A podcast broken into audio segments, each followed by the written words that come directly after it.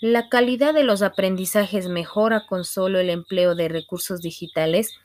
La calidad de aprendizaje no mejora con solo el empleo de recursos digitales porque existen muchos factores que influyen en su mejora, pero los recursos digitales son parte de esa mejora porque ofrecen nuevas oportunidades en los procesos de enseñanza-aprendizaje al incorporar la imagen, el sonido, la interactividad como elementos que refuerzan la comprensión y motivación de los estudiantes.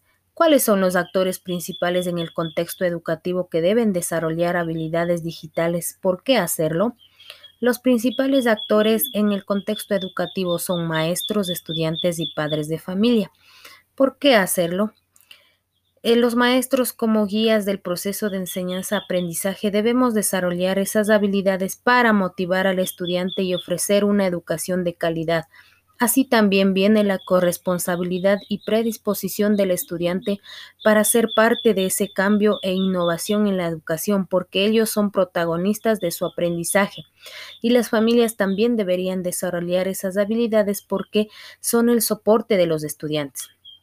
¿Cuáles son las oportunidades y desafíos que enfrenta el proceso de enseñanza-aprendizaje con la adquisición de habilidades digitales? Como oportunidades tenemos integrar espontáneamente a un mundo digitalizado, facilidad para obtener información.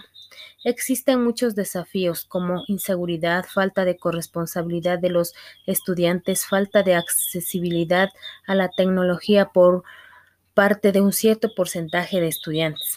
El desarrollo de las habilidades digitales es un tema de manejo de dispositivos digitales o el diálogo de estos recursos en el contexto educativo.